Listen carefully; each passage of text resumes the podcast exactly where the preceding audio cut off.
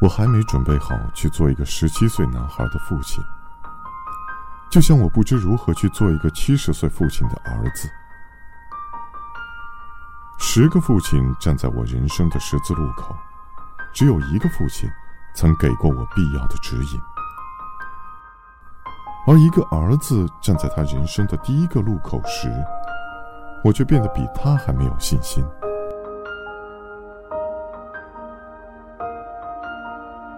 当我叫一个男人父亲时，我觉得他就是整个星空；当一个男孩叫我父亲时，那是我头上突生的白发。作为儿子的父亲，我希望他在我的衰朽中茁壮；作为父亲的儿子，我希望他在我的茁壮中不朽。我听到儿子喊我一声父亲，我必须尽快答应下来。我听到父亲喊我一声儿子，我内心突然一个机灵。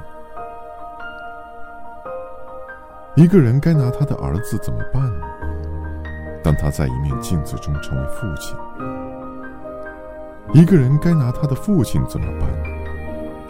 当他在一张床上重新变成儿子。我突然觉得他们俩是一伙的，目的就是对我前后夹击。我当然希望我们是三位一体，以对付这垂死的人间伦理。